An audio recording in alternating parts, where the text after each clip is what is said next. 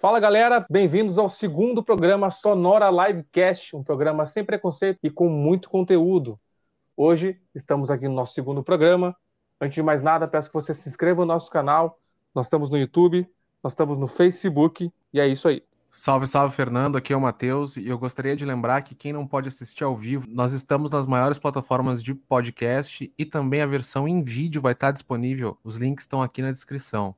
Isso aí, Matheus. Aqui é o Leca. E queria também dizer para quem acompanha o canal, quem começou agora junto com a gente, e quiser também dar dicas, ou tem banda e quer que a gente fale da sua banda aqui também, ou é alguma marca aí de cerveja, enfim, de alguma coisa que tem a ver com a música, a gente vai ficar feliz também de receber aí vocês com a gente. Fala, gurizada. Meu nome é Fernando Leal e vamos seguir hoje para falar de muito som. Toca a vinheta, Fernando.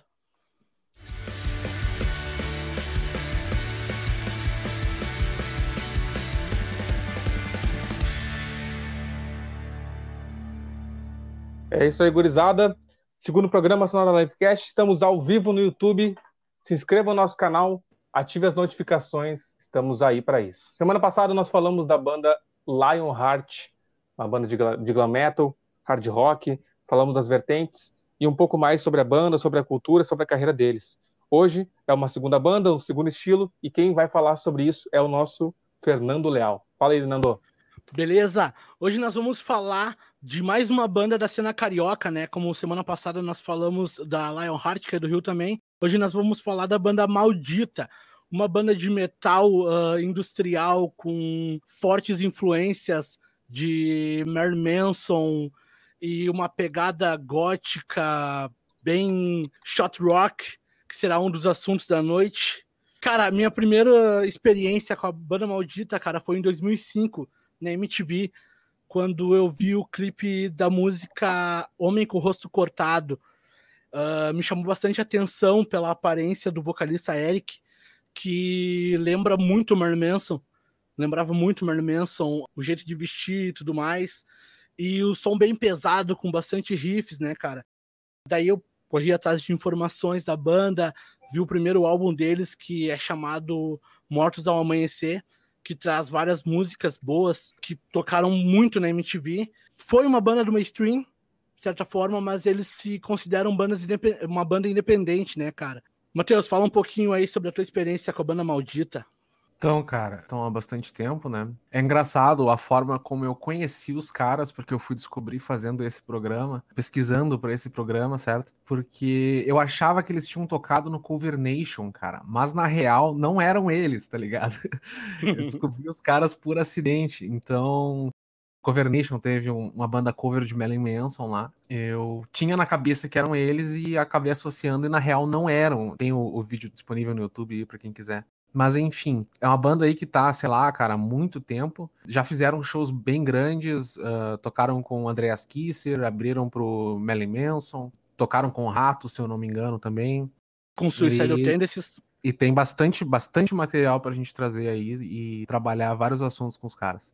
Mas antes disso tudo, Leca, tu, tu não queria complementar alguma coisa sobre o episódio passado? Pô, sim, posso fazer também. Mas eu só ia dizer que ia complementar nesse, nessa fala que você colocou agora do, dessas, desses tópicos da, da onde eles já tocaram e, enfim, do que eles já participaram. Também falar que eles já fizeram um show muito na, na gringa, assim, e principalmente na Europa, onde eles colocaram a gringaiada para dançar um funk metal, que é um negócio que vocês vão descobrir ao longo do nosso programa de hoje, que é muito bacana. Então fiquem aí ligados. E sobre a Lionheart, uma coisa interessante que a gente buscou e falou no episódio passado, só que não tinha muita certeza, era quanto ao nome da, da banda e registro da, da, da assim, questão legal, porque lá em Hot a gente viu no último programa que tinham várias bandas que tinham o mesmo nome e a gente não sabia a questão legal de, de poder usar ou não o nome assim, né?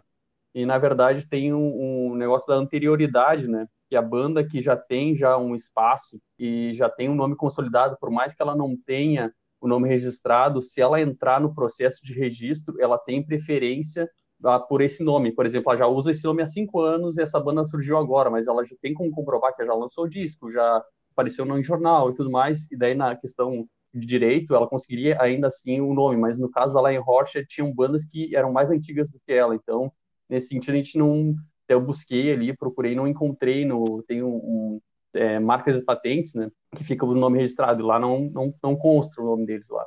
Mas enfim, eles estão usando e não tiveram nenhum problema até agora, né? Então esse equivale. É, os ingleses não reclamar lá, né? Que tem a, a mais antiga, é a Lionheart inglesa, né? Que também é de, de hard rock. É, os caras não, não reclamar, não encher o saco, tá tudo certo. Uh, já que tocamos no, no, no, nome do assunto, hoje o Leca trouxe uma informação bem legal sobre o nome que a banda maldita ia ser chamada. Tu quer falar mais sobre, sobre, sobre esse tema aí, Leca? Pois é, cara, é um negócio bem, bem bacana, porque normalmente pensa em banda de metal, principalmente lá no início de, de 90 já, ou 2000 no caso deles, é que normalmente as bandas eram em inglês, né? Cantar em inglês, né? Porque era uma coisa mais comum, né?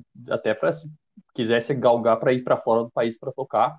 E no caso deles, não, porque eles gostam muito da questão do português, de falar português, de cantar em português, poesia em português. E daí eles tinham o nome de Malakai.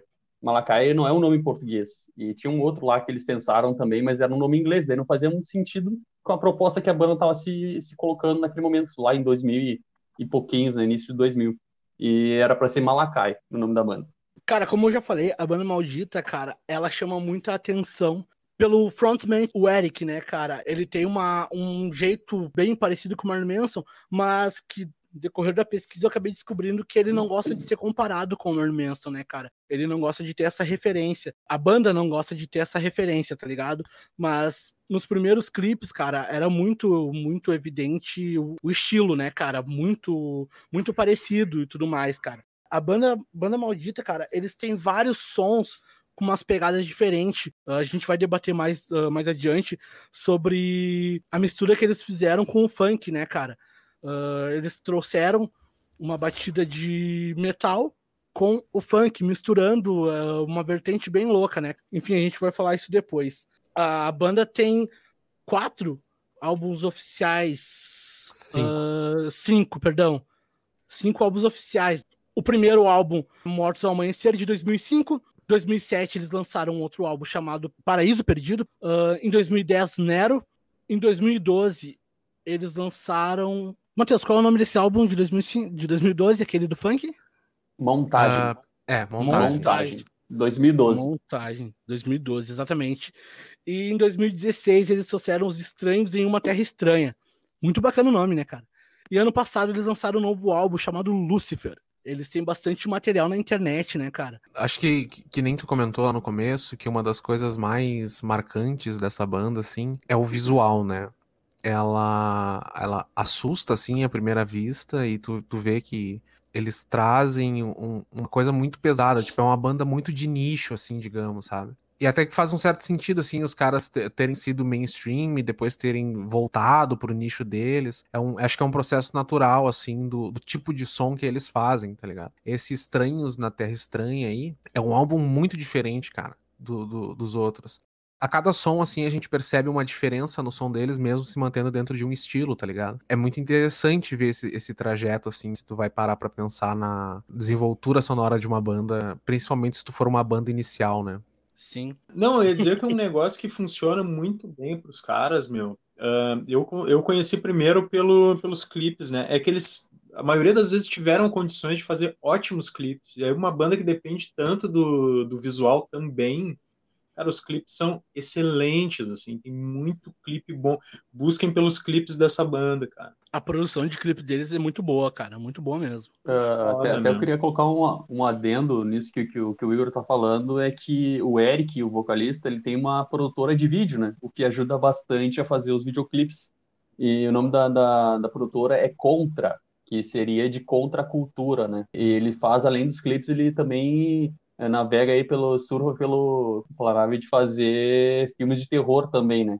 Que isso até é uma coisa que tem muito a ver com a banda, né? E isso vem lá, principalmente do Eric, que é o vocalista, e vem lá da infância dele, que olhava muito filme de terror, enfim, tinha esse lance de, de, de, pensar dessa forma, e também depois ele desenvolveu isso na faculdade de psicologia também, tem muito a ver com o que ele faz, assim, das letras e tudo mais é um negócio interessante de pensar. E uma coisa interessante, a questão dos clipes também, é que tu vê que eles usam, tem uns dois ou três que eu vi que eles usaram o mesmo cenário para fazer mais de um clipe, ou seja, eles já usaram da inteligência para usar aquele mesma locação, que é toda uma função para gravar o clipe, para gravar um, dois clipes, né?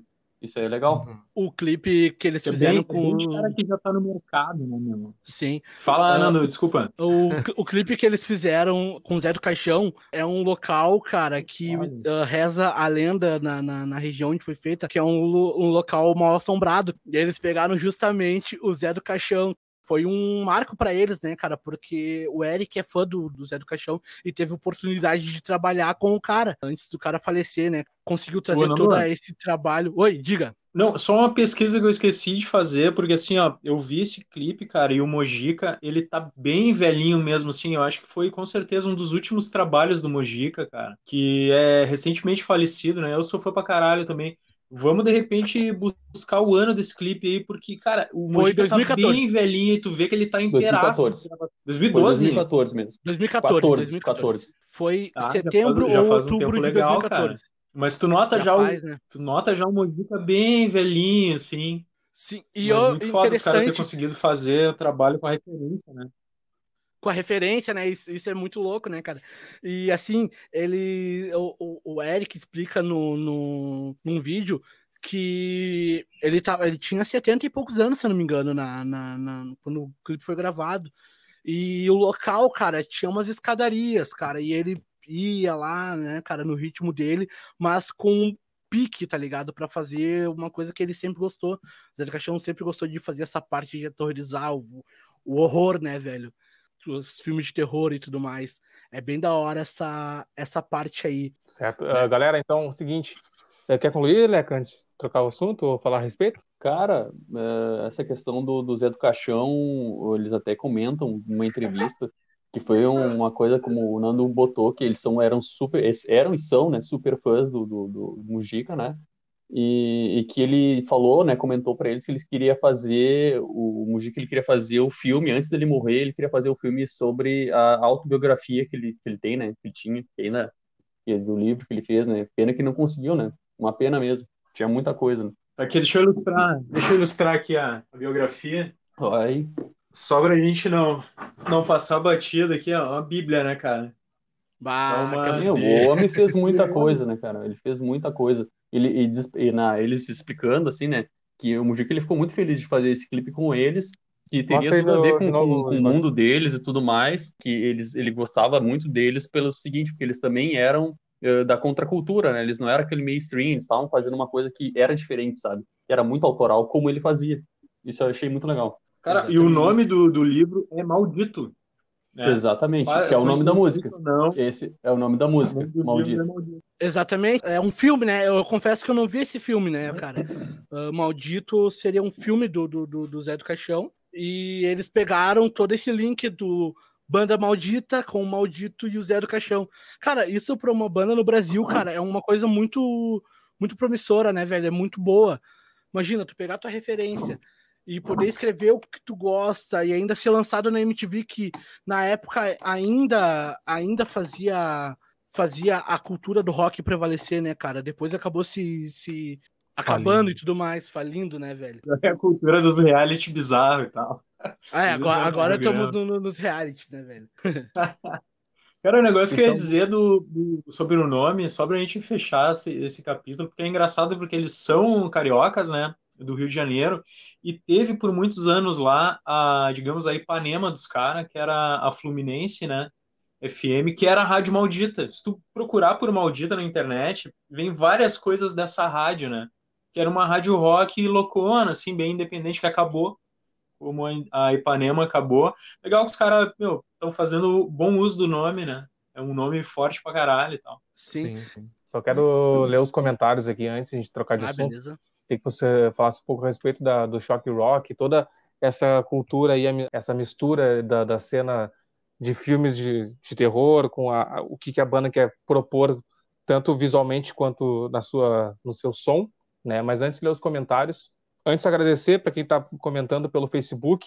Na tela a gente consegue colocar apenas os comentários do YouTube por enquanto. Então corre para lá quem quiser aparecer, aparecer na tela. Os comentários então do Rafael Franco. Valeu, Rafael Franco. Fierce foi o primeiro a estar no- na nossa live aí. Jonas Maffei.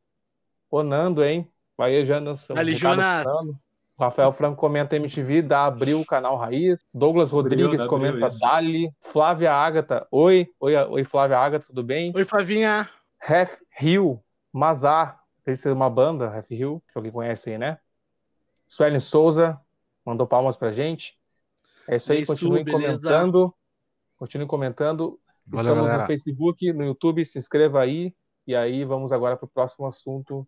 Quem quiser falar sobre choque rock. Faço as honras. Ahn, choque rock é um termo mais abrangente, assim, né? Que é aquela cultura do choque visual sobre. em cima do aspecto musical da banda, certo? Vou dar um Certo. exemplo. Por exemplo, tu vai lá num show e aí os caras fazem toda uma apresentação, toda um- um- uma encenação em cima do, do show dos caras, e isso pode ser considerado um choque rock, certo? Alice Cooper, King Diamond, Marilyn Manson, Kiss, todas essas bandas assim podem entrar debaixo desse guarda-chuva, e com certeza a Maldita também pode entrar embaixo desse guarda-chuva, por ter imagem pesada, por ter sangue e, e todas essas coisas assim do tipo, né? Então, depois dessa breve explicação e considerando que Maldita seja um shock rock, eu faço uma pergunta pra vocês. Será que toda banda em algum momento já não foi um shock rock? Por exemplo, digamos um ACDC da vida, que chegou e inovou e assustou os pais da época. Ah, será que eles não podem ser considerados também um shock rock? né? Ou tu precisa ter sangue e coisa voando no palco e para assustar? Cara, ah, de primeira, assim, todas as bandas tentam trazer alguma coisa pra ela ficar ilustre, ilustrada, né, cara? Isso é meio que coisa pra chamar atenção pra lembrarem da banda, né, cara? Tu citou Sim. várias, várias, várias bandas aí boas, assim, ah, nesse sentido. E, cara, a gente, eu pelo menos sou acostumado a escutar bandas que tem essa atenção jet rock. Misfits, é um Uhum. grande clássico que faz muito isso, cara. Todos os seus clipes são temáticos. Ramones, pensando nisso antes. Tá ligado? Ramones chama atenção pelas jaquetas de couro e tudo mais, os cabelos lisinhos, aqueles com a chapinha. Chitãozinho Chororó, que nem a gente falou no último episódio Vai. e tudo mais, né, cara? Sim. Inclusive, se, se a gente ah, for fazer um link com o episódio passado, inclusive o próprio Glam, né, poderia entrar sobre esse guarda-chuva, assim, os caras com um batom e um cabelão e uma maquiagem, assustou os pais na época, né? É engraçado, né, cara? Tu, tu parar pra pensar assim, porque será que tu realmente ah, precisa de uma coisa que seja mórbida, por exemplo, como no exemplo da Maldita, pra ser assustadora, assim, pra ser chocante, sabe? Será que Pablo Vittar não pode ser considerado um choque, sei lá, choque pop? Shock Pop. Choque pop. Pop. Da hora, cara. É que eu tava, meu, eu tava refletindo hoje sobre esse negócio. Eu acho que esse negócio do choque rock ficou em cima de uma coisa de do teatral, né? De tu trazer o truque, né? Trazer o truque mesmo, o circo pra cima do palco, né, cara? E aí, meio que corrompendo essa ideia, eu tava lembrando dos choque rockers naturais, assim, né? Tipo, o Black Sabbath, que o, porra, que o Ozzy realmente mordeu um- uma porra do morcego, tá ligado? Sim, Não tinha truque ali, o cara podia ter pegado uma, uma doença fodida. Outra coisa, cara, que corona. pouca gente fala, meu, o Didi Alien, cara, o cara fazia cocô no palco, passava na cara, enfiava o microfone no cu, o que mais o cara fazia? Ah, batia o microfone, se sangrava todo, o cara se mijava e etc. Ele tem uma produção musical dele é bem nada a ver, assim, de bandas punk que não rolaram, assim, mas o cara virou um puta mito por ser esse cara que vomitava, que cagava no palco, etc. Inclusive, foi, foi legal tu ter trazido esse link do, do GG Allen aí, que eu tenho uma entrevista, cara, quem quiser procurar no YouTube, que é uma coisa surreal, assim, porque tá ele sendo entrevistado por, por aqueles caras, tipo, casos de família americano, sabe? E tá ele com, com duas gurias que dizem que vão casar com ele, daí tem um, um grupo lá de disco clubbers e inclusive um deles tá, tá envolvido num assassinato. É uma coisa assim, ó, surreal, parece ter saído do episódio do South Park, sabe? Muito bizarro, velho. Esse cara era muito bizarro. Ah, Ainda sobre o Shot Rock, cara, existe uma, uma, uma história, né, cara? Um futuro pode ser, a gente pode falar aí, ah, da banda Mayhem, ah, uma banda lá da, da, da, da- da Noruega, né, cara? Que o Dead, o primeiro vocalista, ele cortava os pulsos ao vivo ah, no show. Ele pegava e começava a se cortar. E teve uma vez que ele se cortou tão profundo que ele não conseguiu tocar, tá ligado? Porque ele acabou passando mal ali. Tão fundo foi o, o- o corte, tá ligado? E vários shot rocks, cara. Tu mesmo citou sobre um show do Hamilton aqui em Porto Alegre, que eles foram vaiados, lembra? Que pode falar isso. um pouco sobre isso? Diz a lenda, né, que quando eles foram abrir pro Kiss, ou alguma coisa assim do tipo, eles fizeram uma apresentação com, com uns pênis de borracha lá, umas paradas assim, e a plateia não curtiu, né, e aí começaram a vaiar eles pra caralho e tal. E aí eles nunca mais voltaram aqui pro, pro Rio Grande do Sul, né. o público não gostou muito, né. Foram ver o Kiss e... e eu, nossa, foi nesse show, eu... Uh, cara, eu não fui porque, se eu não me engano, foi em 99, cara, eu tinha 9 anos de idade. Eu era não, muito pequeno. Eu, eu, não podia sair, minha mãe não deixava. Com atraso, mas vou Só colocar. Pra complementar, conheço uma galera que foi que não conhecia o Hamilton e disse que foi chocante, assim, velho. Respondendo uhum. a pergunta do Matheus, cara, eu não acho que todo o rock é, no início pode ser, sabe, o choque. Tu vai pegar alguns rockers que já vieram na, não foram os primeiros, né, a fazerem isso, e já foram na onda e já não são mais tão chocantes quanto era no início, por exemplo. Tu pega lá estúdios em, na década de 70, que tinha o Iggy Pop que quebrava caco de vidro no palco, se atirava e começava a rolar pelo caco de vidro, muito antes do, do punk chegar, entendeu? Isso uhum. foi antes do punk né, se alastrar, como o Igor bem colocou também. Então, tem certas coisas que só os primeiros são aqueles que causam essa impressão, e os outros vão vindo meio que na onda, assim, sabe? Não é aquela coisa mais eh, chocante que era antes e tal. E até aquela comparação que a gente fez no início lá com o Marilyn Manson, tu vai colocar Merlin Manson ao lado de Maldita, visualmente tem um mundo de diferença, assim, Merlin Manson e toda a banda deles se caracterizam para ser os filhos do capeta, tá ligado? Tu olha assim, eles querem ser a encarnação da coisa, em tudo, na estética do, do clipe, de como eles se vestem, eles pintam o rosto e, e, e colocam lente e não sei o quê. E Maldita não tem muito isso, na verdade não tem nada disso, né? Tu pega mais o Eric na forma dele cantar, usar aquele vocal fry, que é uma coisa, uma técnica vocal que o Marilyn Manson usa também, só que o, o Eric da Maldita usa muito mais e usa outras coisas diferentes ali que não são tão usuais para uh, vocais pop, assim, por exemplo, que é uma coisa bem única dele, assim.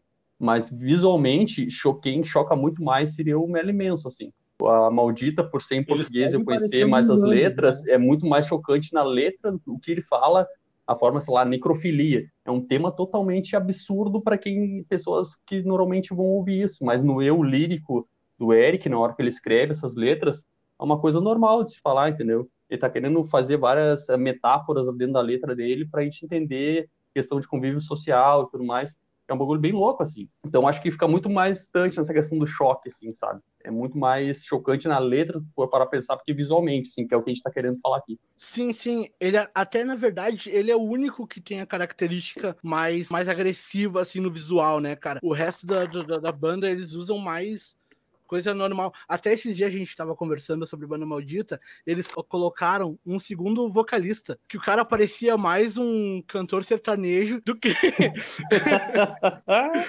do que do que parte de uma, de uma, banda que tem essa proposta, tá ligado? Eu, eu, eu vi alguns clipes, o cara com cara uns coletinhos bem comportado, tá, né? Cabelo é, penteado. Sim, sim. Total, Ô, meu, total parecia muito cara que tá indo num karaokê, num, num happy hour e participa de um karaokê, tá ligado? Começa a tocar uma música macabra, cantar uma música Nossa, macabra, do tá trampo. karaokê de happy hour. De repente o cara foi convidado para participar da banda e do tipo, ah, vamos vestir assim, meu. Tá de bom pra ti? Não, não, não. Tá, mas como é que tu vai se vestir? Não, quando chegar aí tu vai ver. É, daí o cara chegou, tá, agora vai, né, meu? Tá cantando bem, tá bom, vai, vai, é assim mesmo. Só um comentário rapidinho aqui. O Rafael falou ali: o VHS do Marilyn Manson, Dead to the World, me chocou muito quando eu vi na época. E é verdade, é, isso que o Leca falou, do, do, cara ser menos visual, sabe? Mas tu vê ali no, nas apresentações em show, o cara tá com sangue, tá com máscara, e, e diz a lenda, põe o pinto para fora, sabe? E são umas coisas assim meio, sabe? De certa forma são chocantes, podem não ser o filho do capeta, mas são chocantes também. Deixa eu só então aproveitar o gancho para continuar os comentários ali, que nós temos mais, mais meia hora de programa, então dá tempo de fazer uns comentários, ler os comentários. Patrick Ramires comentou ali. Valeu, Patrick Ramires. Um beijo para ti. Jorge Michael, o Catraca, nosso amigo. Oi, gatos. Tudo bom, cara? Obrigado por ter assistido, tá assistindo conosco aí. Questionamento do, do Rafael, mas antes o comentário do Douglas. Obrigado. É, tudo Obrigado. fora do padrão entra como choque. É, e um comentário do Rafael Franco também para aproveitar o gancho é Twisted Sister se encaixa no estilo shock rock? Quem quiser Twister comentar. Sister, Twister Sister perfeitamente, cara. Perfeitamente. A gente até comentou semana passada do, do, do- sobre, sobre o Twister Sister eh, engajando aquela parte do Glam, né? Mas o. Como é o, nome, o mesmo nome do vocalista que me fugiu da cabeça agora, Matheus? O Dee Snyder. Lee Snyder. Jim Ele Snyder. tem toda a característica chocante, né, velho? I wanna rock! Ô, meu, o Catraca citou ali também Gutalax. Cara, Gutalax é uma puta banda, meu. É muito a fuder. Os caras. Até numa, numa outra live que a gente fez, ah, essas fora do podcast que a gente tava fazendo uma call entre nós, ah, eu e o Igor comentamos sobre isso, cara, que existe um festival chamado Extreme Obscene no Reino Unido, eu acho, não, não tenho certeza de onde que é. E os caras tocam com uma, tipo, uma roupa de astronauta, um bagulho bem bizarro, tá ligado? Puta, tem que ver, E a, eu gente, e a gente falando sobre esse negócio de shows na pandemia, seria mais ou menos o visu que o cara vai ter que usar, uma super proteção pra ir nos shows agora, enquanto rola essa pandemia, tá ligado? Eu é acho que eles engraçado estão se encaixando perfeitamente. Desculpa, Matheus, no, no, no quesito ao shock rock, né? Os caras têm toda. Não, É, a né? parte Mas de- é, é, no conceito de de estilo chocar, musical. né, cara?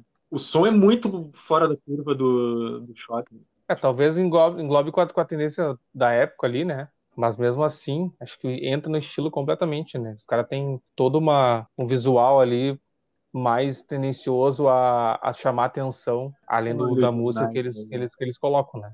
É isso aí, gurizada. Um comentário a respeito. Vamos partir para o próximo tópico? Alguém Só, quer só, encerrar só uma isso? resposta rápida. Só uma resposta rápida ali. Eu acho que nem todo o, o- a coisa que causa algum efeito visual pode ser considerado choque. Tem que ser coisa, uma coisa chocante é uma coisa chocante, uma coisa chamativa é uma coisa chamativa. Aí eu acho que são coisas diferentes, tá ligado? Tem que Ah, causar aquele bom. impacto, o cara ficar horrorizado. Meu Deus, como que eles foram fazer isso? Tipo, olha só que legal, coisa diferente. Essa não é choque, entendeu? Só, só isso que eu queria falar. É uma boa comparação. Então a gente Eu conclui que Queen a tarde, né, Sisters cara, que era muito visual, mas não era choque, né? Tá, então Exatamente. Kiss, Twisted Sisters não, não entra como shock rock. É isso? Não, acho que sim, acho que sim. Eu acho que sim, cara. No- pelo menos no que começo. É, não, Ele causa choque pela questão de estar, por exemplo, ali o glam rock, os caras se vestir como mulher, usar batom e maquiagem, não sei o que lá. Naquela época era um troço totalmente chocante. Era muito chocante. Tipo, é, ver um homem vestido de mulher tocando rock, entendeu? Era uma coisa muito chocante. Parece aqueles Mas aí- aí que tá, isso é né, chocante. meu? Sim. Pode concluir. Parece o Didi vestido de mulher, assim, quem lembra do Renato Aragão é nesse nível de, de loucura, assim. Cara, é, aproveitar um tenso, novo cara. gancho, além de, de a respeito dessa cultura entre a vestimenta, o que ser chocante, o que ser chamativo. Uma coisa que pode ser chamativa a respeito de uma banda é uma mistura de estilos, ainda mais quando talvez ninguém imagine que vai se encaixar, né? E aí um questionamento para vocês: rock e funk misturados, funciona? Eu acho Tá que aí o sim, The cara. Fala aí, né? Ah, funciona. Mas tem que ver, a gente tá falando do funk carioca, né? A gente não tá falando do funk metal, tipo Red Hot, Fade No More e tal, que Exato. groovavam o metal, né? Funk carioca, né, meu? É, Sim, é, é controverso, cara. Eu, eu achei que eles resolveram muito bem essa, essa. Eu ouvi hoje à tarde e achei que ficou bem resolvido, assim. Eu acho que, que são dois estilos. O que eu vou falar é meio controverso aqui, e quem for uh, mais purista vai, pode querer meu pescoço, mas eu acho que são dois estilos que combinam muito bem, cara. Uh, o industrial, assim, um som, um rock eletrônico com o funk, por incrível que pareça. E eu até ousaria dizer que eles são estilos da mesma família, né, cara? Por uma batida eletrônica e tal. Então, só muda a estrutura musical da coisa. Mas musicalmente falando, eu acho que combina, assim, o instrumental da coisa, sabe? Cara, a Maldita, ela teve uma, uma boa sacada pra fazer isso, cara. Porque eles são. O, o guitarrista, ele, ele mora na, na Rocinha, na favela, tá ligado? Geralmente, querendo ou não, é o som que mais toca na favela. É o funk, tá ligado? É, é Uhum. Não que seja uma regra, mas que talvez é o que eles estão mais acostumados a ouvir. E como o cara é de lá e ele é do rock, cara, ele teve essa sacada de, de tipo, botar, misturar o ritmo pra chocar, porque pra quem não tá acostumado, tipo, nunca viu um funk carioca com distorção de guitarra e berros e tudo mais, tá ligado? Não que ele não chega a dar os berros que ele dava no, no primeiro álbum, mas é uma coisa totalmente inusitada, tá ligado? Não é costume de ver, né, velho? Cara, é diferente, né? Tu vê uma banda mais swingada, tipo The Fala e tal, fazer, né? Mas os caras são darkzeira total, né? Aí fica mais louco ainda, né? Os caras falando de morcego, corvo, morte e meter um, uma batida de funk. Que até o funk perdeu esse peso hoje em dia, né, meu? Isso aí, os caras. Eu, eu vi eles falando que eles pegaram as originais, as, as as master do Furacão 2000, né? Que era aquele funk mais antigo e bem mais pesado que o que tá rolando hoje, né? Exatamente, cara. Eles pegaram aquele. O Furacão 2000, que acho que foi a primeira. Não sei se posso estar falando besteira aqui, mas acho que pra galera do, dos anos 90, 2000, 2001, por aí, acho que foi a primeira leva forte do funk, cara, que quando o funk começou a estourar.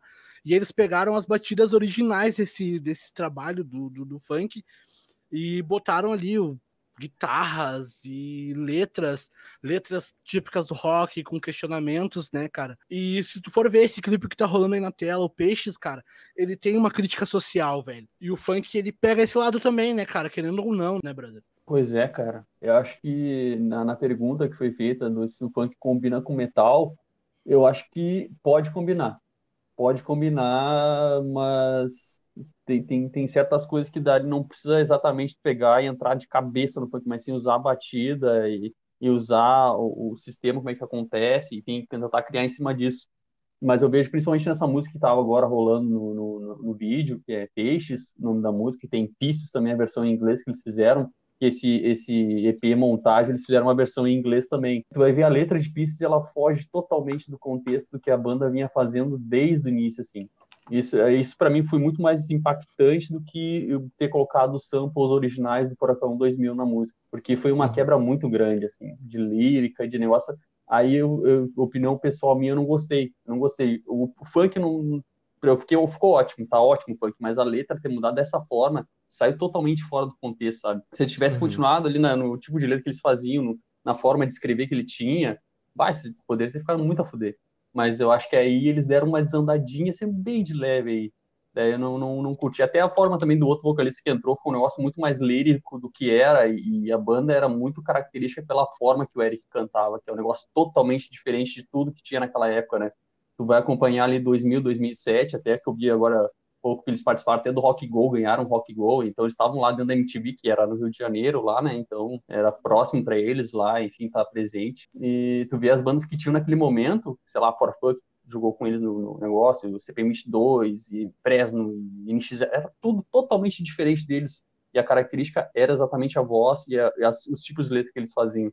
Daí chegar ali, ah, vou misturar com funk, mas daí mudou todo o resto. Daí, pô, não, não fez uma mistura da banda com o funk. Tu tirou tudo e fez o funk e botou um peso em cima. Aí eu acho que foi um pouquinho. Desandou um pouquinho aí, sabe? Acho que faltou alguém para dar uma. Pô, cara, continua com a letra é boa, continua cantando com a tua voz que faz, que é legal, não precisa fazer um negócio lírico, faz negócio da tua forma. Acho que faltou alguém para fazer isso na hora lá. Mas, cara, eu acho que tem como dar muito certo.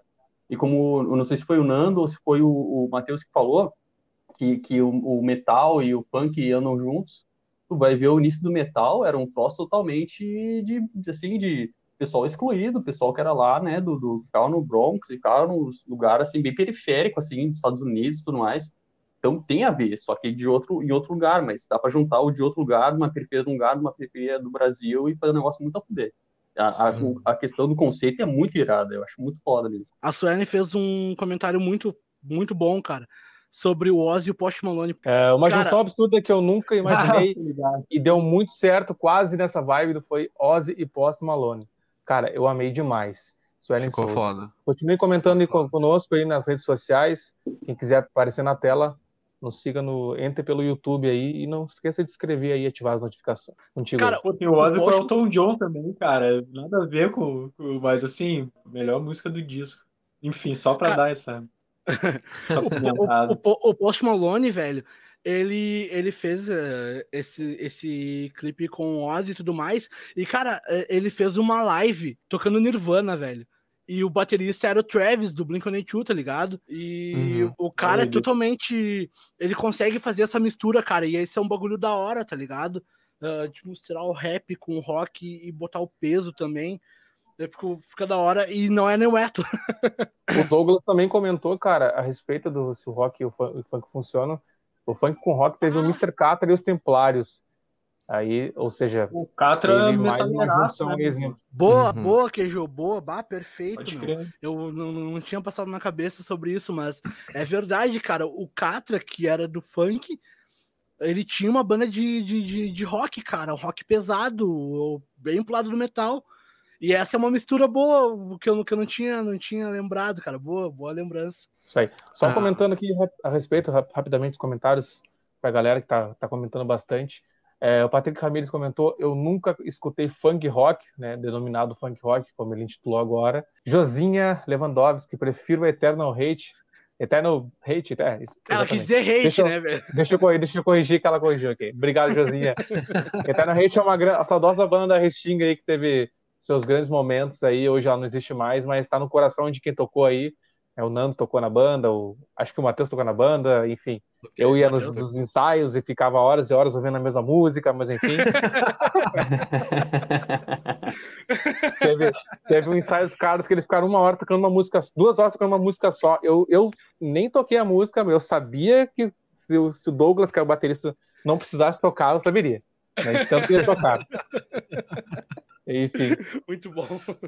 E é isso aí, cara. Pode continuar. Muito obrigado aí. Nos sigam nas redes sociais. Cara, uma. uma, uma ainda sobre, sobre esse tópico do, do funk e do rock, eles, uh, eles fizeram a versão em inglês também, a música em inglês. Eu não sei se foi isso que o Leca falou que não gostou. Mas eu gostei da, da letra em inglês com o funk. Isso lá, lá, lá fora, quando eles fizeram a turnê na Europa, eles conseguiram fazer os gringos fazer os, os meshzinhos ali, tá ligado? Os passinhos, passinho funk, tá ligado? Isso foi interessante, né, meu? Essa foi do deu, caralho, deu foi muito massa. O, o Leca comentou, enquanto a gente debatia a pauta lá e tal, que isso, de certa forma, também trazia um som genuinamente brasileiro, né? Porque se tu vai uh, pensar assim, o funk é, é nosso, né? Que, uh, gostando ou não gostando, o funk é nosso. E o metal a gente importou pra cá e fica esse esse lance, né, cara? E é interessante tu pensar assim, tipo, aí que nem o Leca mesmo uh, fez um paralelo com a Roots do com Roots Blood Roots do Sepultura, e aquele som também foi diferente pros gringos lá, umas batucadas, uns, uns vão detonar essa porra, porra, tá ligado? Umas coisas assim. Era, tri... era tribal, né, velho? Era um lance totalmente tribal, assim, né? E era muito mais, assim, africano, né? Daí é um mérito muito mais da, da África, do povo negro e tudo mais, do que realmente brasileiro. Apesar do samba ter vindo, né, da influência total disso, mas só que o funk é totalmente brasileiro. Não tem uma coisa que diga, ah, isso é parecido com tal coisa, tirado de tal lugar. Isso é isso que é, uma, é um mérito Cara, né, do pessoal é, que fez, sabe? Chega aqui vira uma terceira coisa, né? O funk, se a gente pegar as primeiras coisas ali, o funk era o Miami Bass, né? Que é o. Se tu for pegar ali o África Bambata e tal, foram os caras que é, beberam dessa fonte do Miami Bass e tal, dos, dos subgraves e da, daquela cadência da batida do funk. Mas aí chega no Brasil, cara, aí que o troço virou, porque se tu for ouvir os caras lá do início do Miami Bass, do África Bambata e tal, meu, não tem o mesmo molho. A batida é parecida, a, a porrada grave é, é, parecida, aquelas baterias eletrônicas 808, 808 e tal, papapá, os recursos eram parecidos, eram baratos, por isso que aqui virou também, porque os caras conseguiram comprar as maquininhas de fazer as batidas. Mas chega aqui, meu, a gente bota catupiry no sushi e foda-se, tá ligado? É sempre assim, meu. O Brasil é fodido, cara. O brasileiro é foda. Ô, meu, aproveitando, melhor, né? aproveitando o gancho aí que o Matheus falou do, do, do Roots Sepultura, tem um meme rolando na internet, cara. De novo, vamos falar de meme, né? Que tá a Anitta fazendo um stories e daqui a pouco começa a tocar a Roots, tá ligado? A Roots Blair Roots Sepultura. e ela, daqui a pouco, ela, tipo assim, ela falando com uma cara chocada, assim, tá ligado? Meu, muito boa. Sepultura é... Assim, né? Vizinho ah, da Anitta coloca Roots. Não tem áudio aqui, mas vou tentar ilustrar aqui, peraí. muito vai bom, lá. velho. Aí, ó. Ah, caiu. Vai de novo, vai de novo, vai de novo. A carinha dela é muito boa, velho. Tamo ao vivo. Eu vou colocar, de novo que, que é bom, é bom. Olha aí. Vai, vai. Aí, vai. Começa aquele riffzão pesado da Ruth, tá ligado? Olha a carinha, olha a carinha dela. Muito bom, velho. Cara, só complementando o que vocês estavam falando, tem um ilustre aqui da, de Bastardos da América, o clipe aí, que foi do álbum de 2007, né, do Paraíso Perdido. Os caras gravado, gravaram lá na favela da Rocinha. Alguém quer comentar a respeito disso? Foi uma, foi uma outra. Meu, eu, o, o que eu gosto dessa banda, cara, é que eles têm vários, vários bagulho que eles trazem do mundo diferente do rock, eles conseguem trazer pro rock, tá ligado? O funk é uma dessas. E, cara, qual banda, com exceção do Rapa, vocês já viram se falar dentro da Rocinha? Eu, pelo menos, eu nunca ouvi, tá ligado? Falar disso. E eles levaram, cara, pra favela, por dentro da favela, uh, um show de metal gótico industrial, tá ligado? Isso eu achei muito da hora essa ideia. E, inclusive o André Kisser, do Sepultura, ele acompanhou eles com isso, tá ligado? Na, né, nesse, nesse, nesse show ali e tudo mais, que a MTV acabou fazendo uma cobertura sensacional, assim, de poder trazer a cultura do rock dentro da favela para pessoas que talvez às vezes não têm oportunidade de conhecer e escutar uma banda diferente do, do nicho que eles estão sempre acostumados a ouvir, tá ligado? Eu achei muito foda isso aí. Que é, é, bem nessa vibe, né, cara? Porque o pessoal gosta de reclamar. Ah, mas que daí o pessoal não tá escutando mais rock, que não sei o que, que bibi. E daí vai os caras lá, misturam com funk, entram na favela e tudo mais, e começam a jogar pedra nos caras. Eles são aqueles que fazem, entendeu? Ao invés daqueles que só reclamam. Eles foram lá, justamente num lugar que tem pouca infraestrutura para ter bandas de rock com guitarra de mais de mil reais, com bateria que muito mais caro do que isso. Então, eles chegaram e mostraram, olha o vídeo da coisa, ele cantando e vindo a criança lá, ele botando o microfone para a criança cantar ali, berrar, enfim. Cara, é do caralho isso. É isso que muda as coisas, entendeu? É as atitudes, essa questão da função, não de ficar só falando e ficar atrás do computador ali, enchendo o saco e de bibibi, entendeu? Os caras são, são frente, são correria. Isso eu acho muito a fuder deles. Eles não esperam o negócio acontecer, eles vão lá e fazem. Isso eu acho muito a. Que é interessante isso que tu falou também da infraestrutura, porque esse é o segundo álbum deles, né? E esse álbum ele já não era tão mais mainstream como foi o primeiro. Eh, isso é pós-estouro na MTV, certo? Então, os caras tiveram o cacife para levar o bagulho para lá. É diferente de uma banda pequena que nasce na favela e morre na favela, do que uma banda que nasce lá, se exporta para fora e depois volta, tipo, traz de volta tudo aquilo que eles conseguiram trazer, que eles conseguiram conquistar no meio do caminho. Mesmo que tenha sido brevemente, né? Eu não sei se eles fizeram mais desse tipo de coisa, mas é, por exemplo, uma banda que foi criada aqui, cresceu e voltou para as raízes, ou pelo menos uh, para um pedaço delas, tá ligado? É interessante colocar isso em, em, foco também. Show de bola, cara. Um comentário da Flávia ali a respeito, acho que ela, question... ela abrange exatamente a ideia do brasileiro de misturar os sons os alienígenas não invadiram a Terra ainda porque eles vieram uma vez, levaram um brasileiro e estão estudando até hoje. É, a Flávia Ágata comentou a respeito disso. Deve ter sido referente ao estilo musical da, do brasileiro de inventar coisas não, tava lendo uma entrevista da, da Rita Lee e tal, tem o livro dela, ela fala de contatos e tal com, alien, com alienígenas, e a tese dela é o seguinte: eles vêm aqui não é para nos raptar, nos roubar, nos saquear, eles vêm aqui para nos controlar, para ter certeza que nós vamos ficar longe deles, eles já estão ligados que é mau negócio, tá ligado? Essa é a tese da Rita Lee. Cara, tem um comentário do Lucas ali, Fernando. Do som brasileiro? Uhum. Esse aqui? Esse Misturar mesmo. som brasileiro com metal, me vem à cabeça a banda Aran, Arandu Araquá, ou Aran, Arando Araquá, deve ser Arandu. Né? Não conheço. Arangarico de Ribeiro Arro. Obrigado, Lucas. Alguém conhece essa banda? Não, quer, essa não comentar a respeito? Eu, eu É também não conheço, só achei interessante o comentário. O, o Vamos Rafael Boa. né? Vamos, vamos. Lucas, isso, isso metal em tupi-guarani, é, a respeito do comentário anterior do Lucas Ah, Ferreira. vou pesquisar, hein? Vamos Ah, show pesquisar, de bola. pesquisar. Pesquisar. Vale, vale. Boa, boa aí, boa aí. É isso aí, gurizada. Cara, a gente tem mais um assunto aqui, Assunto polêmico. mas antes, Eu quero cadastrar um, eu quero cadastrar um bem palavra do nosso rapidinho, em qualquer momento. se quiser. tá, Diga. antes só para reforçar vocês rapidamente que eu sou o cara das redes sociais hoje, estou menos falando a respeito, mas falando bastante de redes sociais. facebook.com/barra Sonora Livecast. Estamos no Instagram também, instagram.com Sonora Livecast. No YouTube só pesquisar lá. Estamos no Spotify.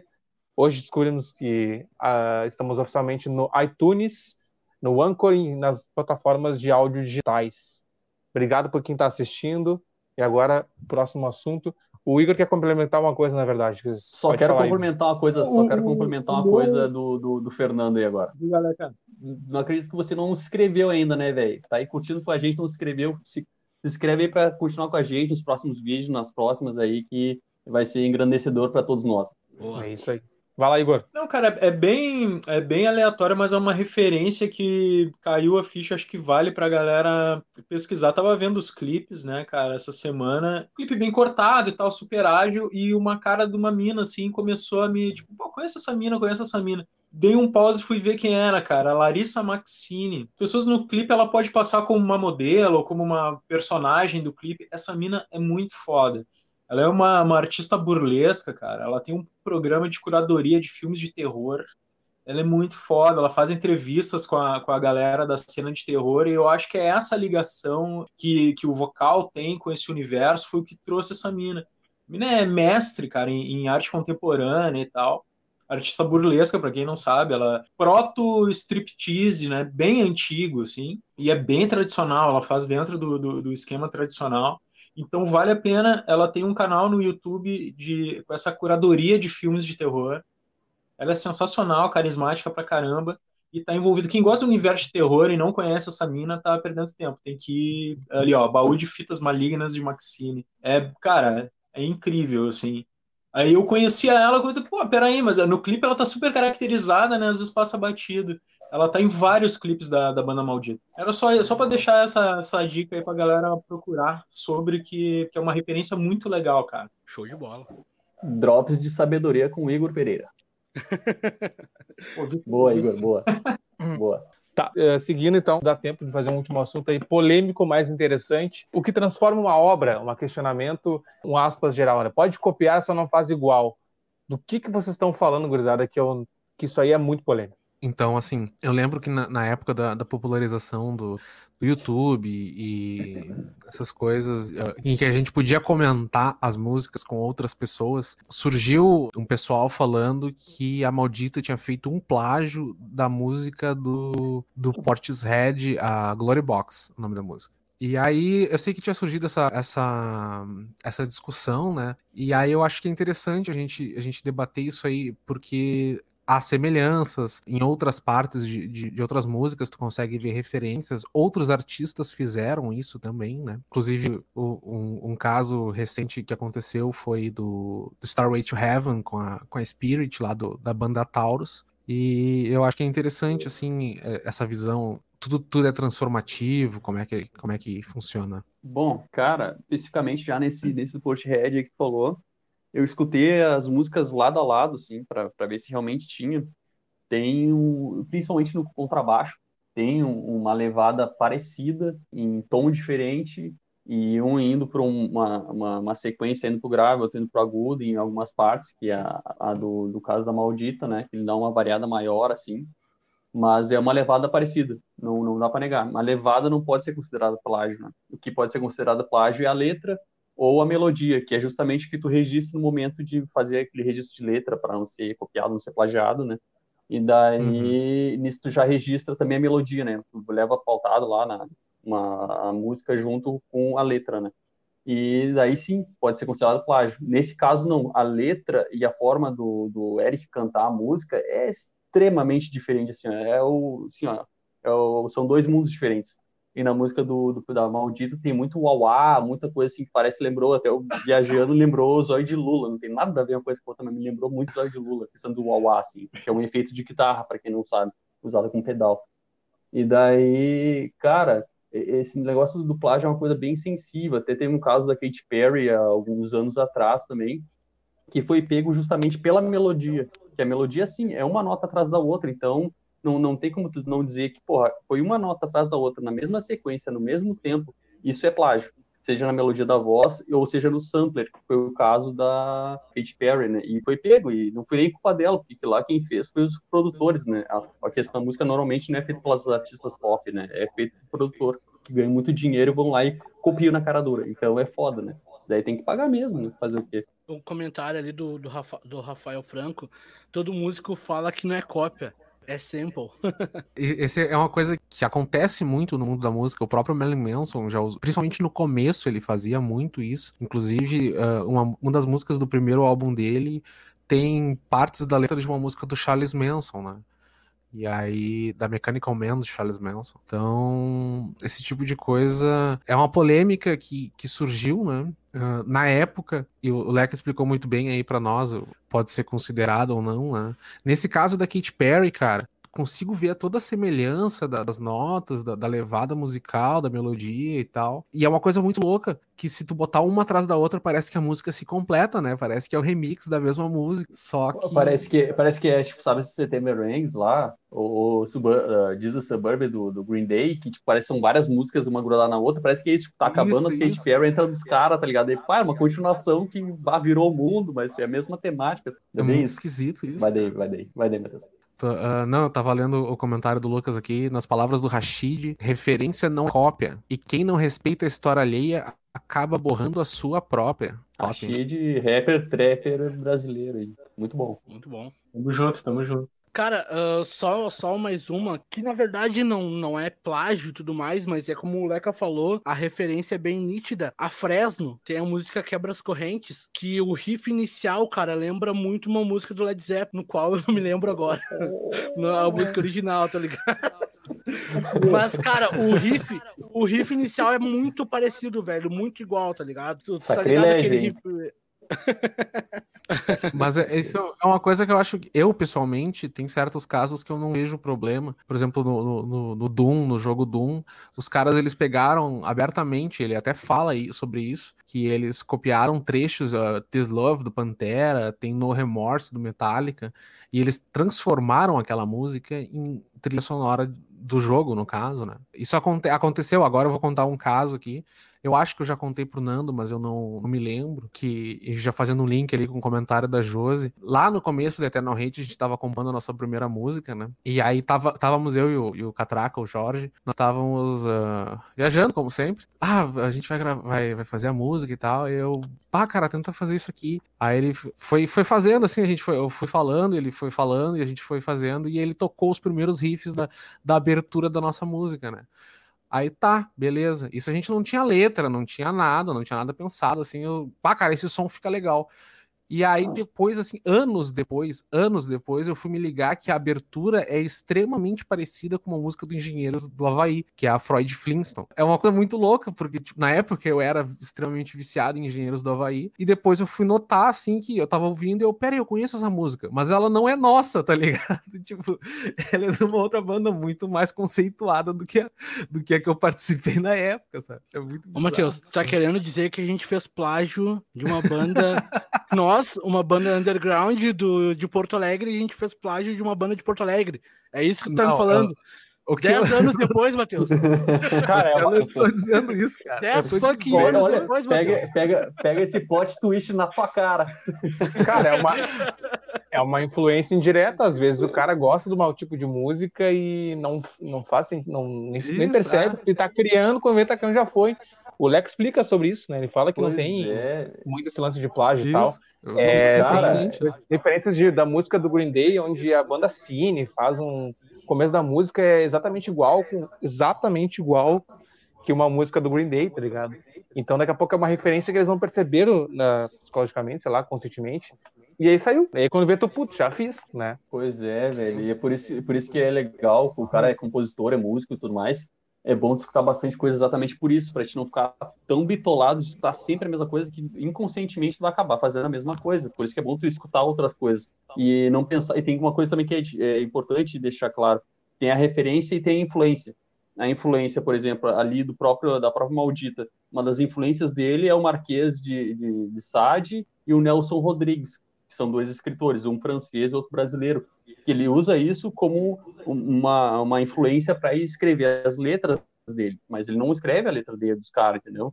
É uma influência, tipo, eu, eu, gosto de olhar Simpsons, eu não vou escrever sobre Simpsons, mas é uma influência para mim na hora de falar, de, de escrever, enfim, coisa assim, entendeu? Tipo, eu gosto de Red Hot Chili Peppers, é uma influência para mim, mas o som que eu faço não tem nada a ver com Red Hot Chili Peppers, mas é uma influência. Mas aí eu gosto de Green Day, mas Green Day é referência para mim. Tipo, o distorção de guitarra que eu uso é Marshall, que nem é do, do Lee Joy, que é o guitarrista do Green Day. Não quer dizer que eu vou tocar igual a ele, mas eu estou usando uma referência. Ele é uma guitarra que eu acho um som bacana, quero usar uma guitarra tipo a dele. Ah, lá o baterista que é uma caixa aguda que nem a do Travis Baker lá do, do Green Blink-182. Isso é referência, daí tem a influência e tem a referência. Isso é importante salientar. Hein? Sim, sim. Até o timbre da guitarra, às vezes a nota da a afinação da bateria, mas mais guitarra, instrumentos de corda ali. Vocês mais sabem do que eu, sou baterista, não sei muito disso. Mas isso aí é, daqui a pouco é tão parecido que aí tu leva como referência, só que as pessoas enxergam como como plágio, daqui a pouco, mas tu tá, né, se baseando naquilo que tu, cresceu, curtiu, ouviu, né? E Sim. ter um, norte para tu vai ter sempre aliás, tu vai ter sempre um norte para alguma coisa. Ora tu vai fazer algo do tipo talvez parecido, mas inconscientemente. Por isso que tu usa como referência as coisas, né? Plágio é o cara talvez pegar e, como o moleque falou, fazer tudo igual, né? Inclusive cantar a música e dizer que é deles, né? Isso é plágio. Sim, sim. Os últimos comentários, então, aqui. Exemplo, Greta Van Fleet, Led Zeppelin, que são os comentários a, a, a respeito de referência e, e, cópia, né? É alguma coisa. Influência. assim. A Jos, Josiane, a Josim, as referências do Nando são as melhores, daquela música que não lembro o nome. Exatamente, a gente vai, é. vai saber quando, pois né? Pois é, só quero complementar essa greta aí. Cara, o problema é que a guitarra é igual. Assim, hum. o time da guitarra é igual, o time da bateria é igual, o time da voz do cara é igual. É tudo muito igual. Daí é foda, sei lá, tem uma referência. Tipo, não é, eu não posso dizer que é plágio, entendeu? Não Mas é vou referência. A banda, a não banda é. tá tudo em cima, tá ligado? É muito tipo assim, ó, ah, eles morreram aqui, agora eu vou continuar por eles daqui para frente. Porra, cara, não também, tá ligado? Isso tá, é, porra, isso é antiético, não é plágio, mas é antiético, o, sei lá. Um o, Robert, o Robert Plant deu uma entrevista recente aí, procurem vocês de casa aí, que ele, meu, tá muito puto com essa banda, ele fala muito mal, procurem. polêmico, assunto polêmico. O Douglas polêmico, comenta polêmico. ali, o Foo Fighters tem uma música com um riff igual ao Holy Diver do Dio, é isso? Exato. É isso. Patrick Armires, o Leca fez todo o repertório emo do Brasil e meras semelhanças. Ah, o Leca é um, o Leca é um dos remanescentes é, do grupo emo da, da cena Restinga Porto Alegre. Ele tem toda, ele mantém e tá interno, né? A, a, vestimenta não é mais a mesma. O mundo é, é, é diferente. Em 2020 o cabelinho não, tá mais para baixo. Exatamente. O novo emo, o né? Ficou feliz. Não falando da idade do Leca, mas seria a geração Y, mas como ele não tem essa idade para isso, né, seria a geração Y do emo, que hoje não existe, mas internamente todo mundo tem um pouco de emo daqueles que gostam da, da cena emocore, né? Uh, William Silva comenta, Baleca, fala para eles, tá difícil crescer chupada do Blink. Não faço ideia do que tá dizendo, teu amigo aí pode comentar. Fala, Leca. o William deve estar no mesmo, no mesmo que eu, que já, já acabou já o que tinha na garrafa. Uou, foi o Patrick Ramirez comenta. O Fresno plagiou o Leca, é verdade, cara. A gente tem, tem, tem conversas tem aí do, do MSN, não vai dizer que é o WhatsApp, cara, eu, não, não faz sentido. Tempo do ICQ, tempo do ICQ. Infelizmente, vou mostrar uma musiquinha pra ele bem na, na, na, humilde, na sincera, e o cara foi lá e fez essa palhaçada comigo, né? Mas, é verdade. Meu mundo, eu tô aí. Fala, Igor. Não, não, não vou me estender. Eu só queria, assim, ó, eu posso provar que o Slayer plagiou a minha banda com uma diferença de dois anos entre as gravações. Vamos deixar isso para um outro programa. Posso provar. Não sei se a gente pode tocar uma música do Slayer. Desafio, o YouTube vai nos derrubar. Vou, vou buscar porque agora tem que ver a música do Slayer. Inclusive é o mesmo tom. Cara, o Slayer nunca baixava a afinação, os caras baixaram a afinação para ficar a mesma afinação nossa, a música é idêntica. Mas Qual tudo música, bem. velho? Outro dia, outro dia eu, eu, vou ter que pegar o disco aqui. Bom, vou, vou me, vamos falando aí se eu achar que o disco Cara, mostra. Uma aqui. curiosidade rápida aí, só para entrar nesse mundo do, do, vocalista da, da Maldita aí, tá ligado? Que os caras fazem coleção de, de coisas, tipo, ah, fazer coleção de carrinho de, de metal, fazer coleção de tampa de, de cerveja que eu tomei. O cara faz coleção de seringa usada. Essa é a coleção Nossa. que ele faz. E eu, não, agora não, não, vou lembrar o nome do, do clipe, mas tem um clipe que tem um milhão de, de, de seringa pelo chão, sei lá, 5 mil seringa, é tudo. Homem com o rosto cortado. Muito louco. E é essa mesmo. Só debater o último assunto, que é a música Anatomia, a música mais famosa da, da, da Maldita. Não, muito obrigado por quem assinou. Mentira, tá brincando. é isso aí, galera. Chegamos lá. Fala aí, Nando. Eu ia botar a respeito do, do homem do, com o rosto cortado ali, mas pode, pode, pode seguir então. A, gente, a referência do Igor aí é verdade, cara. É, é, as bandas, as grandes bandas, elas é entram na internet. Da minha banda ah, Sulfúria. Outro dia eu, eu, trago para você. Não, as bandas grandes, elas entram na internet, pesquisam coisas prontas, daí vão achar de bandas pequenas, como as nossas. É por isso que eles copiam, ninguém sabe, eles criam, gravam e a gente é o, finge que não sabe. Quando vai descobrir, Exatamente. não tem dinheiro, né, meu? É, a vida é assim, cara, eu sei. É que nem aquela do Jorge Benjor lá, né, que a gente tava falando esses dias, né? Bem nessas aí. A vantagem do Orkut é que mostrava quem visualizava o nosso perfil, né? Aí hoje não tem mais isso. Exatamente. Tá as nossas bandas lá mostrando, ah, o Orkut é muito tempo, né? Saudades do Orkut. Mas todo mundo que tá aqui já conhece o Orkut, então muito obrigado quem tá comentando aí. Valeu, gurizada, vocês são velhos. Entre na nossa é, comunidade. É, é, verdade. Entre na combo aí. Comunidade. Pode seguir, Nando, com, com a respeito do maldito ali da, do clipe Anatomia. Bom, vamos lá. Um dos clipes mais famosos uh, e talvez a música mais famosa da banda Maldita é o Anatomia. É uma música muito psicodélica e psicopata, eu diria isso. Traz até um debate que eu gostaria de fazer, cara, sobre o que é o shot rock, que é horrorizar as pessoas, e o que que é psicopatia de fato, tá ligado? Porque na letra, cara, dessa música, ele fala claramente que matou uma mulher, né, cara? O próprio Eric dá várias versões, explicações sobre essa letra. É uma letra muito chocante, cara, que arrastou até o cemitério, abriu as, as pernas e tudo mais. Cara, eu gostaria de saber, cara, o que vocês pensam sobre o artista que faz letras para chocar, mas acabam influenciando terceiros que interpretam mal e acabam fazendo as loucuras da referência da, de, de, alguma música, de, alguma, de algum som. Vocês conhecem alguma história assim? Cara, alguns pontos não sei. A questão do, do, do, do videoclipe, do que ele fala na letra, até porque eu vi ele falando também isso em entrevista, e por ele ser um, um, um, e era pelo menos nessa época um estudante de psicologia, ele tinha muito essa questão de Freud, né? E a questão que ele coloca na letra é justamente aquele, o extremo do amor. Qual é o extremo do amor? É tu matar a pessoa para entrar dentro dela, tá ligado? Era isso que ele fala na letra. Tanto é que ele também fala dessa parte da necrofilia, né? Que, ou seja, abrir as pernas da, da, da, da cadáver e, enfim, transar com o cadáver. Que é um troço que é totalmente do eu lírico dele não é ele fazendo isso, mas sim uma, uma coisa assim, uma abstração do mundo e, tipo, milhões de, de, metáforas juntas nisso tudo para entender como é que funciona essa coisa do amor obsessivo e demais, além das coisas, sabe? Isso é um negócio que é legal de, de sim, artisticamente ver, poeticamente ver e tal. Agora, na questão da influência que isso causa na sociedade, das pessoas interpretar isso, é um troço bem complicado até. Eu não sei se eu tenho uma opinião tão bem formada sobre isso, sabe? Porque tu vai ver também, o Marilyn Manson, como a gente já falava lá no início, teve gente que se matou ouvindo música do Marilyn Manson, sabe? E falando de depressão e tudo mais, coisa muito louca, bizarra. Tu vai ver, tem gente que joga videogame e sai atirando nas pessoas. Dizem que é por causa do videogame, pode ser por outras coisas, assim como quem escutou a música lá do Marilyn Manson pode não ter se matado exatamente por causa da música do Marilyn Manson, entendeu? Então, é, é um troço complicado de botar isso na conta do artista, sabe? Isso eu acho uma coisa muito vai muito além disso, é uma coisa muito mais psicológica da pessoa que usa aquilo lá para dizer, sim, ah, não, mas é que eu sim, jogava, é ah, mas era porque eu escutei a música. Não, é porque a pessoa queria fazer aquilo e, enfim, sabe, ela tava precisando de uma coisinha assim só para ir lá e fazer. Isso é muito mais da pessoa do que do artista. Para mim, nesse sentido, é mais nisso. Mas agora, pensando pessoalmente, eu não sei, cara. Não sei mesmo, assim, se eu, eu, eu, não faria esse tipo de letra, tá ligado? Eu não me sentiria bem fazendo isso, mas sou eu, né? Daí, isso é ele. Também vi um produtor deles falando que uma coisa assim, se tem filme de terror, né? As pessoas vão olhar o filme de terror vão sair, sei lá, virando zumbi, não vão, sabe? Se tem filme de terror, pode ter música de terror também, sabe? Apesar dos gostos de cada um. Cara, a trama que o a trama que o Charles Manson, o Charles Manson fez para matar a Sharon Tate e tal, ele não matou, né? Ele influenciou pessoas a que matassem. O nome dessa trama que ele nomeou é Helter Skelter por causa da música dos Beatles. E qual é o que que diz essa música a respeito disso? Nada. Então, tipo assim, às vezes tu é só louco mesmo, né?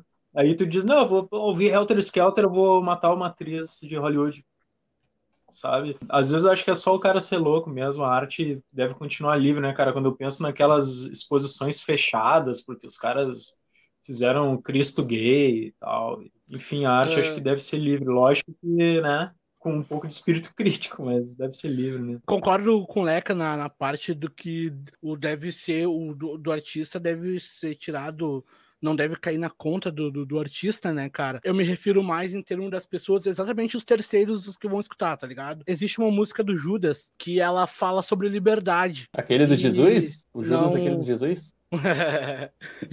Desculpa, Judas Priest. É muita intimidade.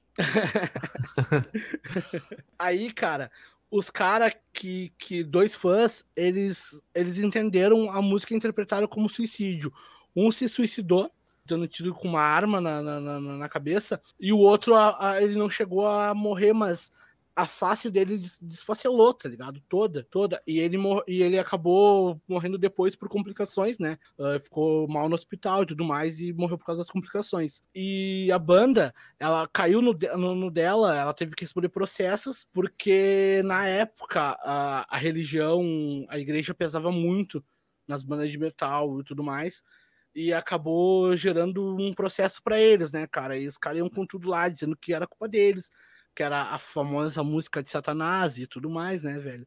E outra coisa do, do, dos loucos, né, cara, que escutam a própria coisa que aconteceu com o John Lennon, né, cara, que um Verdade. fã, um fã matou o cara, né, porque a banda, porque ele não tava mais nos Beatles, e o próprio Dimebag da Hell, né, velho, do, do Pantera, né, cara. Não fazia nem sentido com, com o cara, né, o cara só cantava sobre paz e amor, tá ligado? O cara vai lá e mata o cara, porra.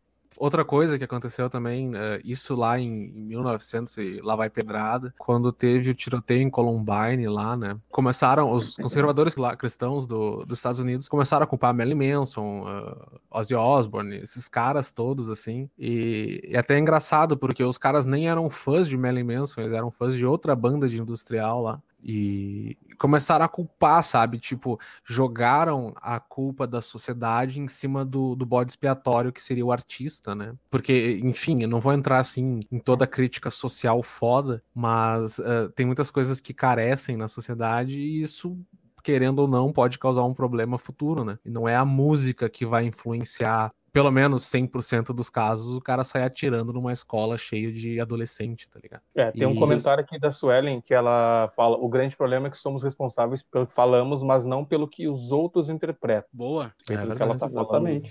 Exatamente. E uma coisa Eu... legal, até que linkando o que o Matheus falou com o que o, o Igor falou, é o seguinte: uh, a música ela tem que ser livre para falar as coisas e tem que usar isso como subterfúgio justamente para a sociedade discutir aquele tema, não para simplesmente vamos dizer que ele que é o culpado porque ele falou, não porque ele falou, mas sim porque ele colocou ali a coisa para discutir, a, culpa é da sociedade que não foi lá e não, não, melhorou aquela questão. Tudo é tabu na nossa sociedade, muita coisa assim, que não tem o menor sentido ser tabu é tabu. E daí vem o sim. artista lá, dá aquela cadinha de leve, em vez dos caras, olha só que legal que ele colocou, vamos discutir agora. Não, vamos matar esse artista, filho de uma, sabe? Esse é o complicado, né? Muita hipocrisia, e né? O resultado disso, assim, dessa coisa do Columbine, né? Pra mim, uh, o resultado mais leviano, assim, foi um dos melhores álbuns do Marilyn Manson, mais porrada, assim, que tem, que foi o Hollywood na época. E esse álbum tem uma grande, uma grande crítica à, à indústria armamentista do, dos Estados Unidos, certo? E, e, lá, tipo, é, Deus, as armas e essas coisas assim que... O, o artista, quando ele sobe no palco, ele, ele tu tem que ter a suspensão da realidade, não é porque eu vou cantar que vou enfiar uma batata na bunda que necessariamente eu preciso enfiar uma batata na bunda, ou vocês precisam enfiar uma batata na bunda. A Suelen aqui comenta que o que o Charles Manson falou que o White Album dos Beatles foi escrito para ele, né? A fonte é a voz da cabeça dele, né, cara? E é, isso, é, isso, é, louco, né, cara? E o, o Rafa também que cita o filme Lord of Chaos, Cara, esse filme é um filme muito interessante para quem não viu ainda, velho. Ele retrata sobre uma história de uma banda e sobre uma cena do black metal na Noruega, cara. Que os caras que eram amigos, um acabou esfaqueando o outro, né? Procurem Lord of Chaos, vejam um filme e tirem suas conclusões. É um filme muito bom, cara. Só, só um adendo aí, tem muita gente hoje usa, usando fontes de vozes da cabeça para falar as coisas por aí. É verdade. Eu sou uma delas. Adri. é, não, e é verdade. Para quem não, para quem tá vendo o Matheus ali, tá saindo coisas da cabeça do, do avatar dele é, ali ele fala. É. Isso é, é, porque minha Olha câmera ali, ó, não funcionou da... e lives são, são, sujeitas a erros. Valeu, Grisada. Falou. Adri.